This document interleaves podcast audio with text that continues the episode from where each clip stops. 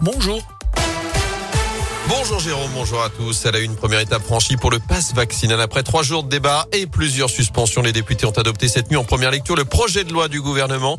Ils ont notamment repoussé de 12 à 16 ans la nécessité d'un pass vaccinal pour les sorties scolaires et les activités péri et extrascolaires.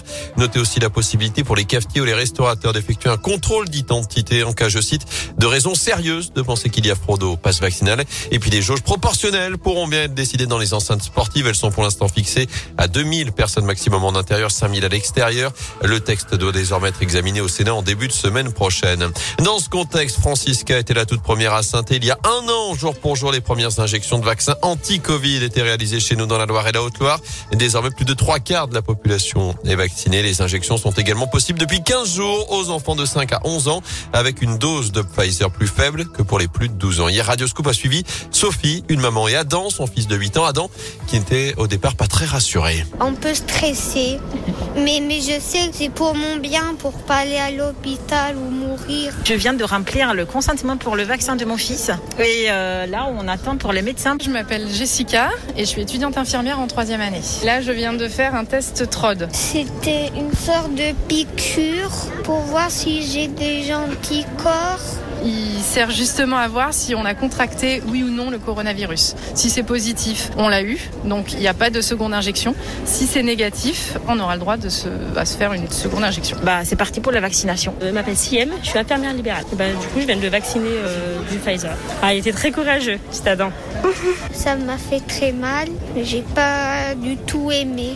Maintenant, c'est bon. J'ai envie de dire que j'attendais que ça, plus que le vaccin pour nous, j'attendais plus le vaccin pour les enfants. C'est pour qu'ils soient protégés. À noter que dans la Loire, deux centres gèrent cette vaccination pédiatrique, le CHU de saint et le centre hospitalier de Rouen, où cette campagne pour les 5-11 ans a débuté hier après-midi.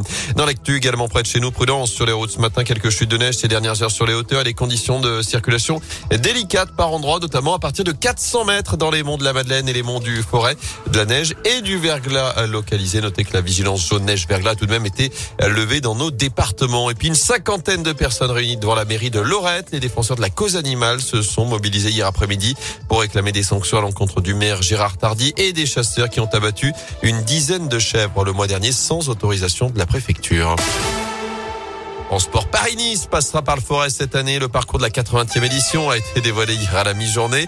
Et la bonne nouvelle est donc tombée, celle qui est appelée la course au soleil, bien là chez nous, dans la Loire. La cinquième étape partira de Saint-Just-Saint-Rambert le jeudi 10 mars. Les coureurs prendront la direction de l'Ardèche en passant notamment par la Glo-Stéphanoise, Saint-Chamond, puis le col de la Croix de Chaubourg. Et après le critérium du Dauphiné il y a trois ans, cette fois, c'est une grande première pour Saint-Just-Saint-Rambert avec ce départ sur Paris-Nice. Un bonheur pour le maire de la ville, Olivier Joly. C'est toujours un, un, événement pour une commune de voir des, des starts de cyclisme, soit pour un départ, soit pour une arrivée. Là, en l'occurrence, le départ aura lieu euh, côté Saint-Rambert, euh, donc vers la place de la République. On a une forme de satisfaction d'avoir un événement comme ça, parce que euh, c'est vrai que le, le, le, Tour de France est quelque chose qui est assez intouchable pour des communes euh, moyennes. Mais vous savez, euh, le Paris-Nice, c'est un vrai projecteur sur notre territoire au global, parce que vous savez, quand vous avez des images qui sont diffusées sur France Télévisions, et, et ce dès le départ, on donne une visibilité à notre département, à Loire-Forêt Agglomération également. On espère aussi que ce jour-là, on aura un soleil radieux sur les bords de Loire à Saint-Just-Saint-Rambert. Et pour cette 80e édition de Paris-Nice, rendez-vous est pris le jeudi 10 mars à Saint-Just-Saint-Rambert. Notez que le marché sera donc décalé ce jour-là. Et puis un gardien et un attaquant chez les Verts, cette fois c'est officiel. Paul Bernardoni et Sadatiou ont été prêtés par Angers jusqu'à la fin de la saison. Un prêt sans option d'achat, comme l'a confirmé la Saint-Etienne. Deux recrues qui seront présentées à la presse demain à la mi-journée.